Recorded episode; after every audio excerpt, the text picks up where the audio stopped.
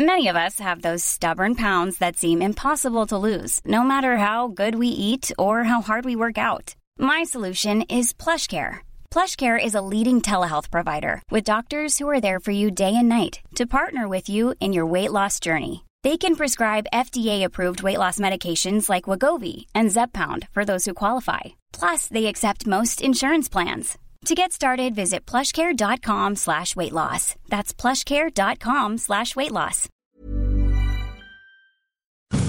Economía pesada.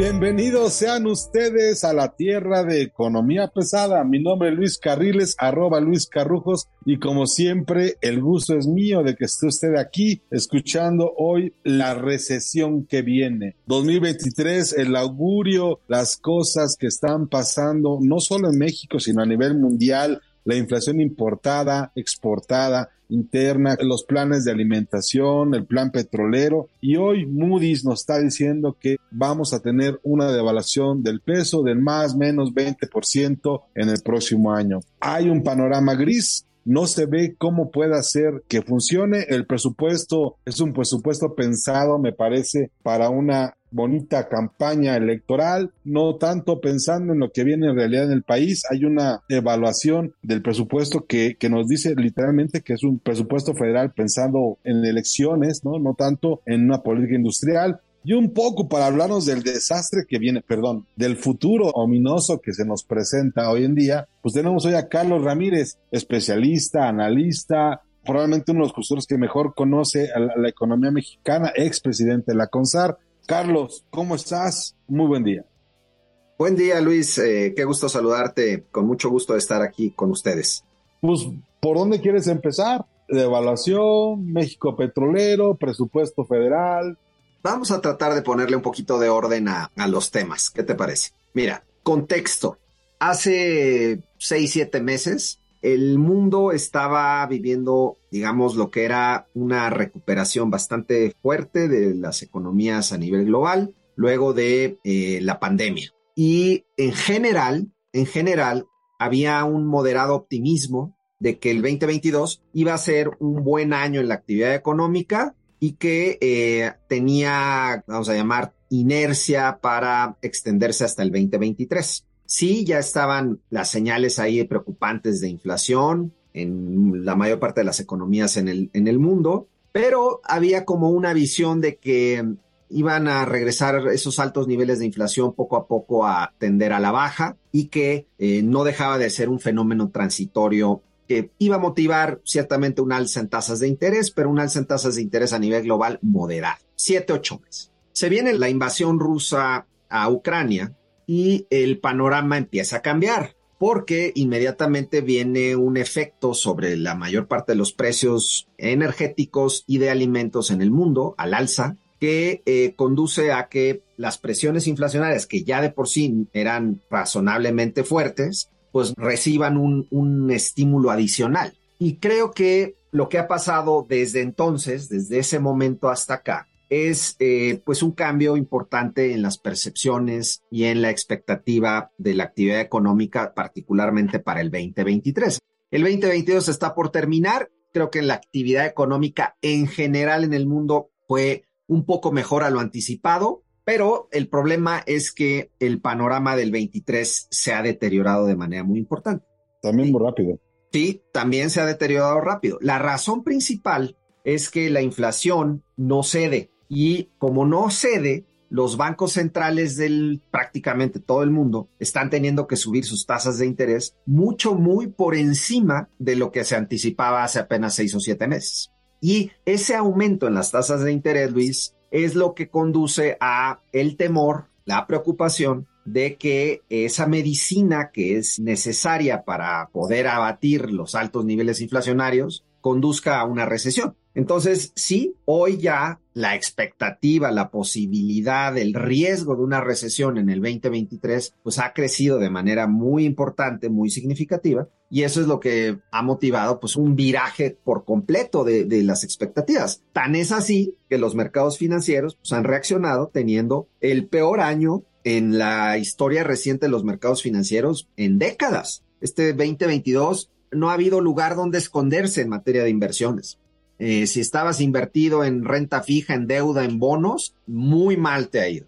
Si estabas invertido en renta variable, en acciones, en mercados accionarios, muy mal te ha ido. En fin, ha sido un año muy malo para las inversiones. La razón por la que ha sido tan malo es porque ha agarrado a todo el mundo por sorpresa esta persistencia inflacionaria y por tanto a todo mundo por sorpresa la reacción que ha tenido los bancos centrales mucho más agresiva de lo que se hubiera anticipado. Cuando dices no hay dónde esconderse, nos queda claro que no hay tasa de interés que ponga a salvo el dinero de nadie. ¿no? Cuando, cuando hablamos de que no hay dónde intentar alzar los brazos para pelear un poco, nos estás diciendo que incluso las economías desarrolladas no están teniendo o no están siendo un refugio para quienes andan moviendo el dinero. Sin embargo, pues estamos viendo que de pronto hay países que están creciendo o que ya se recuperaron a nivel prepandemia y nosotros seguimos por debajo de eso. Ah, eso sí. Y, y el tema sería, ¿qué están haciendo ellos bien que nosotros no estamos haciendo? no sé para quién va a ser peor el 2023, si para nosotros que no regresamos, que no alcanzamos a salir de la crisis, o para los que ya salieron. Por supuesto. Ahora vamos a, referirnos al caso mexicano en específico. El contexto era un poco más general. Vámonos al, al mexicano. México está directamente integrado a la economía norteamericana, particularmente su sector manufacturero, su sector industrial. Es decir, lo que pasa en Estados Unidos nos pega aquí de múltiples maneras pero particularmente a través del sector exportador. Entonces, en Estados Unidos, la expectativa se ha deteriorado y el riesgo de recesión ha crecido de manera muy importante. Han salido últimamente pronósticos de crecimiento en Estados Unidos cercanos al 1%, apenas el 1%, y otros incluso más pesimistas. Eso es un nivel de crecimiento muy bajo para la economía norteamericana. Recordarle al público que la economía norteamericana tuvo una recuperación espectacular luego de la pandemia. Espectacular gracias a que su gobierno invirtió, gastó mucho dinero para apoyar a la gente durante el confinamiento. ¿Qué pasó en México que nos distingue por completo de Estados Unidos y de toda América Latina, dicho sea de paso? Nuestro gobierno decidió que no iba a gastar durante eh, la pandemia. El presidente varias veces dijo, yo no me voy a endeudar, no voy a repetir lo que se ha hecho en otras ocasiones, no me voy a salvar a las empresas, bla, bla, bla, bla, bla, bla. Muy bien, se le advirtió en su momento al presidente. El sector empresarial en su conjunto le dijo, señor, si no gasta usted, lo que va a terminar pasando es que va a haber más afectaciones, la caída va a ser más profunda y la recuperación más lenta. ¿Por qué menciono esto? Porque es justamente lo que estamos viendo, Luis hemos tenido la recuperación prácticamente más lenta de todos los países grandes de América Latina, sin excepción. O sea, Chile, Colombia, Perú, Brasil, Panamá, Chile, están ya por encima de su nivel Hasta Uruguay creció más que México. Sí, por supuesto. que no es una economía que tú digas industrializada. No, es una economía chiquita, es una economía, chiquita. Chiquita, es una economía que además muy primaria, ¿no? Efectivamente, depende mucho de los bienes primarios. Entonces, nosotros no hemos recuperado nuestro nivel prepandemia y para acabarla de, de hacer más complicada la situación, ahora el riesgo de recesión en Estados Unidos, pues nos pone en un panorama en donde nuestra economía apenas estaba empezando a sacar la cabeza, tratando de alcanzar su nivel prepandemia y otra vez va para abajo por el riesgo de recesión en Estados Unidos. Entonces, muy probablemente y estos ya son pronósticos recientes del Fondo Monetario Internacional, de la CEPAL, de la OSD, México va a terminar el 2023, imagínate, 2023 por debajo de su nivel prepandemia y por debajo de su nivel de inicio de sexenio. Van a ser a nivel a nivel de 2017. A nivel de 2018, por a nivel del 2018. Son cinco años perdidos. Es una barbaridad, una economía que además necesita crecer por su demografía, porque millones de jóvenes se están incorporando al mercado laboral, un millón cada año, y necesitamos eh, crear empleos y necesitamos crecer, y van a ser cinco años sin crecimiento. Entonces, muy delicado. Ahora, nada más déjame mencionar una cosa para no ser tan pesimista en este entorno es muy fácil luego caer en el excesivo pesimismo hay dos factores que a mí me dan un poco de, eh, calman mis preocupaciones un poco. O sea, sigo pensando que el año próximo va a ser un año muy difícil en la economía. Pero hay dos factores que nos pueden ayudar. ¿Por qué solo pensar que es difícil? Pero no, ¿Por qué no decir imposible?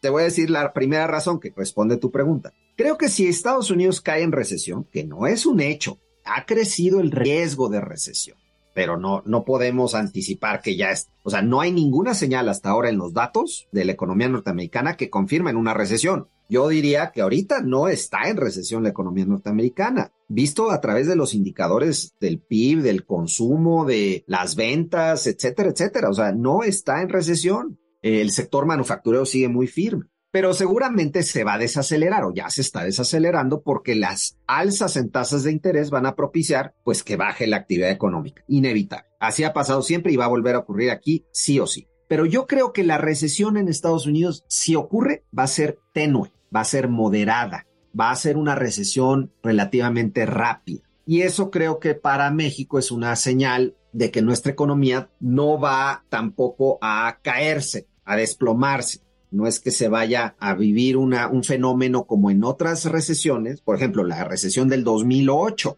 Esa recesión, esa crisis fue mucho más profunda y nos, nos mantuvo en recesión un buen rato. No creo que estemos en ese panorama, Luis. Entonces, yo creo que primer punto para no ser tan pesimista. Creo que si ocurre una recesión, que todavía está por verse, aunque el riesgo ha crecido, va a ser una recesión moderada.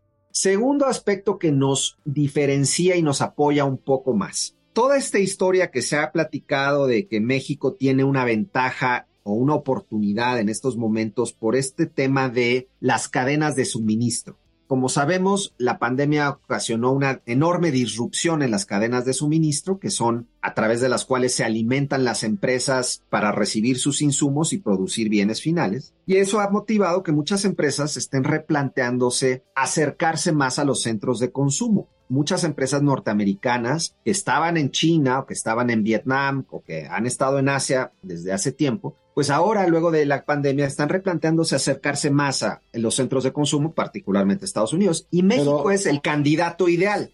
Yo no veo que estemos haciendo algo para traerlos. Hay una realidad. Eh, México, o sea, aún con el gobierno que no da las señales correctas, si las diera sería mucho mejor creo que aún en el escenario actual sí da para que algo de esa inversión que está replanteándose dónde aterrizar venga a México. Aún con el gobierno no apoyando gran cosa. Por simple geografía, porque además México tiene estabilidad macroeconómica, tiene, vamos a llamar, relativa estabilidad política, tiene condiciones que lo hacen un lugar todavía atractivo para invertir. Entonces, a pesar de que sí hay riesgos de recesión, Luis, crecientes, y ciertamente no va a ser un año fácil el próximo, yo creo que hay dos atenuantes. El tema de que la economía norteamericana no va a caer en un bache tremendamente profundo, sería un bachecito suave, esa es mi expectativa en todo caso. Y segundo, que México tiene algunas ventajas comparativas que tal vez le permitan defenderse un poco mejor el próximo año.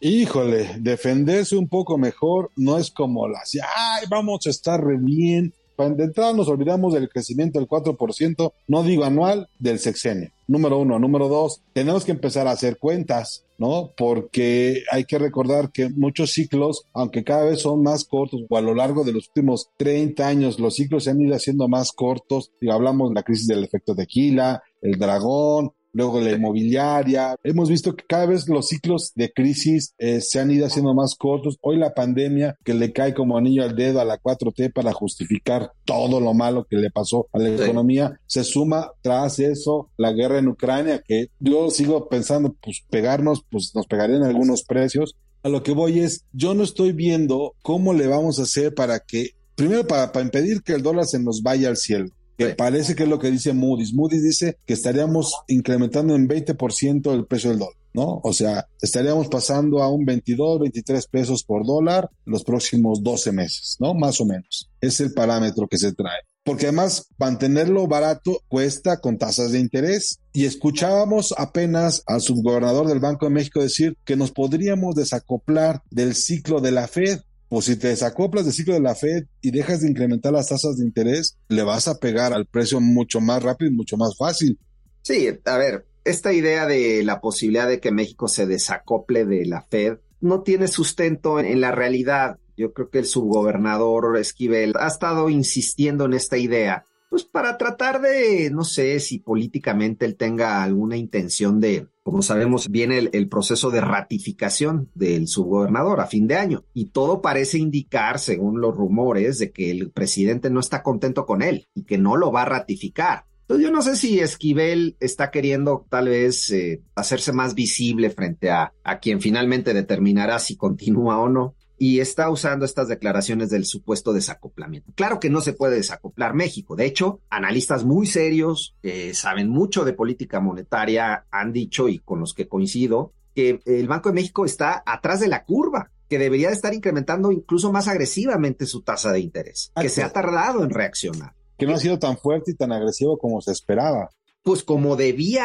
considerando que es un ente completamente autónomo del Ejecutivo y completamente libre para tomar sus decisiones sin importar el crecimiento económico, porque el Banco de México tiene un mandato, la inflación, y la inflación Solo está en 9%. Entonces, el mandato del Banco de México, por la razón que sea, no se ha cumplido. Entonces, olvidémonos de la idea del desacoplamiento el Banco Central va a tener que seguir aumentando tasas y seguramente lo va a tener que hacer bastante más que la Fed. Ahora, déjame volver a este punto del tipo de cambio y de si podría venir una devaluación fuerte. A mí me parece, me extrañó mucho esta opinión de Moody's. Yo francamente no veo de dónde pudieron haber sacado una idea como esta. A ver, ¿por qué el peso está tan fuerte, Luis? Eso es lo que hay que entender. Y de ahí partimos para ver si va a cambiar mucho el panorama en los próximos meses y podríamos anticipar una devaluación. No hay duda, el peso ha estado extraordinariamente firme en un contexto muy complicado en donde el dólar se ha fortalecido de manera enorme frente a la mayor parte de las monedas. Eh, apenas ayer llegó al máximo de creo que 25 años frente al yen, frente al euro está en paridad, frente a la libra esterlina también está en niveles más fuertes en 30 años o 40 años, en fin, lo que te quiero decir es, se ha apreciado el dólar frente a todas las monedas del mundo y muy contadas monedas han resistido, entre ellas el peso.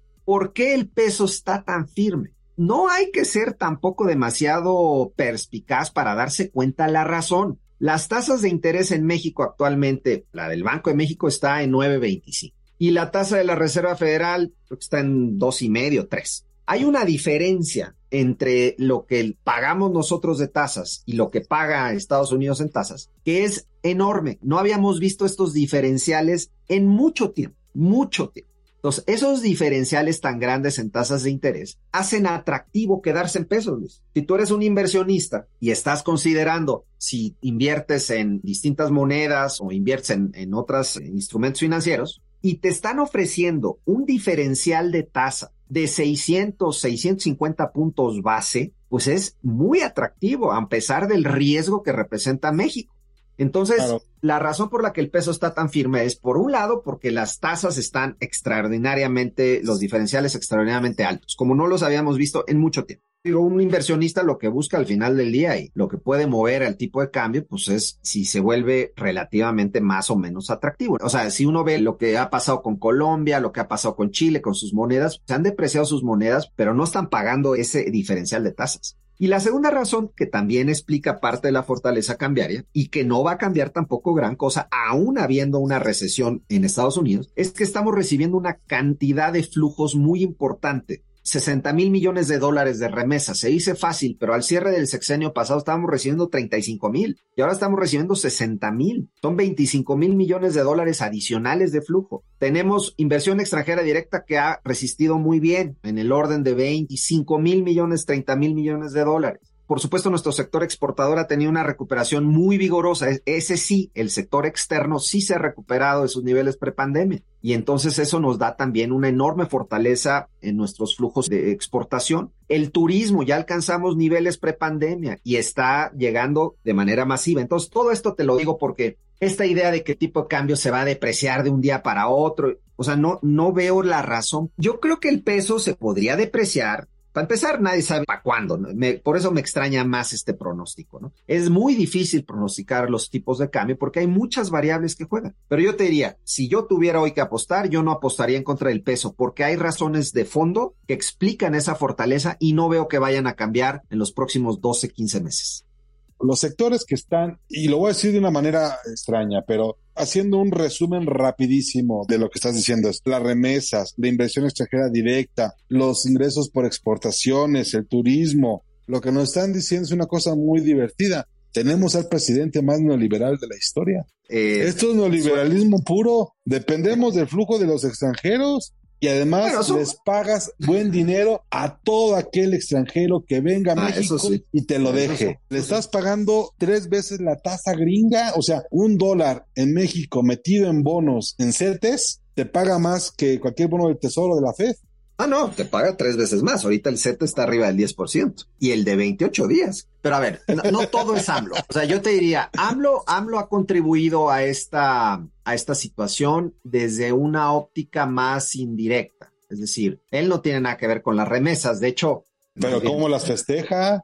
Ah, bueno, pero esa es otra historia. O sea, la propaganda es otra historia. De hecho, están emigrando más mexicanos que en las últimas dos décadas. Eso sí es cierto. Se están yendo más mexicanos y eso también está propiciando que haya más mexicanos en Estados Unidos y manden más remesas. Entonces, si lo quieres ver desde esa óptica, sí ha contribuido. No, pero Es un O sea, lo que te- exportador de mano de obra neto. es un exportador de mano de obra. Lo que te quiero decir es, la parte neoliberal de López Obrador es la absurda decisión de no haber gastado durante la pandemia y supuestamente no haberse querido endeudar. Esa es imperdonable, Luis. Porque, reitero, se advirtió hasta el cansancio que eso iba a propiciar una recuperación económica más tenue. Las demás son más de, se le puede también acusar a, digo, no es culpa de él que tengamos inflación alta, pero sí es culpa de su gobierno que le esté echando gasolina al fuego a través de algunas acciones que ha llevado a cabo y que al parecer planea llevar a cabo el próximo año, que le pueden alimentar más a la inflación. Y entonces Banco de México ha tenido que subir su tasa de interés. ¿Qué sí le podemos achacar a López Obrador también? el hecho de que, dada la incertidumbre que hay hoy para la inversión en México, adicional, vamos a llamar, el factor riesgo López Obrador, el premio de riesgo que se paga hoy en México por tener a un gobierno que ha generado incertidumbre a la inversión, ese premio está ahí en las tasas de interés. Y ese sí es completamente de López Obrador y eso irónicamente es lo que está ayudando a que el tipo de cambio se sostenga, pero nos está costando una fortuna, Luis, porque ¿quién crees que paga eh, la diferencia de esas tasas de interés? Pues O sea, paga- olvídate de la beca de viejitos, olvídate de la, de la revolución social y, y todos los programas de apoyo o los subsidios. La tasa de interés. No es que Banco de México se ponga a imprimir billetes, ¿verdad? ¿no? Nos está costando una fortuna el, vamos a llamar, el tener tasas altas a todos los mexicanos, porque se paga, pues el gobierno tiene que pagar un gasto adicional para pagar el servicio de su deuda y obviamente pues lo paga a través de los impuestos que pagamos todos. Entonces nos está costando muy caro el premio de riesgo López Obrador. Pero bueno, para volver al punto central y no desviarnos demasiado. O sea, yo te resumiría los mensajes centrales de lo que yo veo hacia el 2023. Creo que sí estamos en una clara, franca ruta de desaceleración. Creo que va a ser un año muy complicado el 23, con un muy bajo crecimiento económico, pero también creo que si Estados Unidos entra en recesión, será una recesión moderada, lo cual hará que en todo caso tengamos tal vez un par de trimestres eh, malos, pero que eventualmente salgamos con una tenue recuperación. Y también hay otros factores que nos permiten defendernos mejor. No veo una crisis cambiaria, ni mucho menos. No veo una depreciación masiva del peso súbita, repentina. No la veo. Creo que vamos a mantener tasas de interés muy altas y eso nos va a blindar, además de los flujos que ya comenté. Esa es mi expectativa para el año entrante. Como nunca antes, hoy dependemos del dinero que llega del exterior. Me parece que los 25 mil millones de dólares extras que llegan por remesas es básicamente el tamaño del fracaso económico del modelo de generación interna de recursos. No hay manera en que uno los pueda compensar. Yo me quedaría con eso, mi querido Carlos Ramírez. No sé si quieras dejar un mensaje para todo el público que te busque en tus redes sociales. Claro, estoy en Twitter, Carlos Ramírez F. Ahí estamos dando guerra, poniendo datos, números para que todos eh, conozcamos la realidad y los verdaderos datos. Carlos Ramírez, muchas gracias. Gracias, Luis. Un saludo a todos. Gracias. Hoy les agradecemos la presencia de ustedes en Economía Pesada, el marxismo desde su iPhone más cercano. Muchas gracias, hasta luego.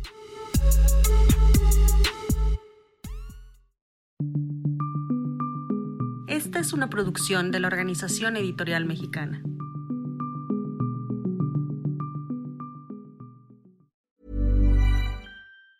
Hey, it's Danny Pellegrino from Everything Iconic. Ready to upgrade your style game without blowing your budget? Check out Quince. They've got all the good stuff shirts and polos, activewear, and fine leather goods, all at 50 to 80% less than other high end brands. And the best part? They're all about safe, ethical, and responsible manufacturing.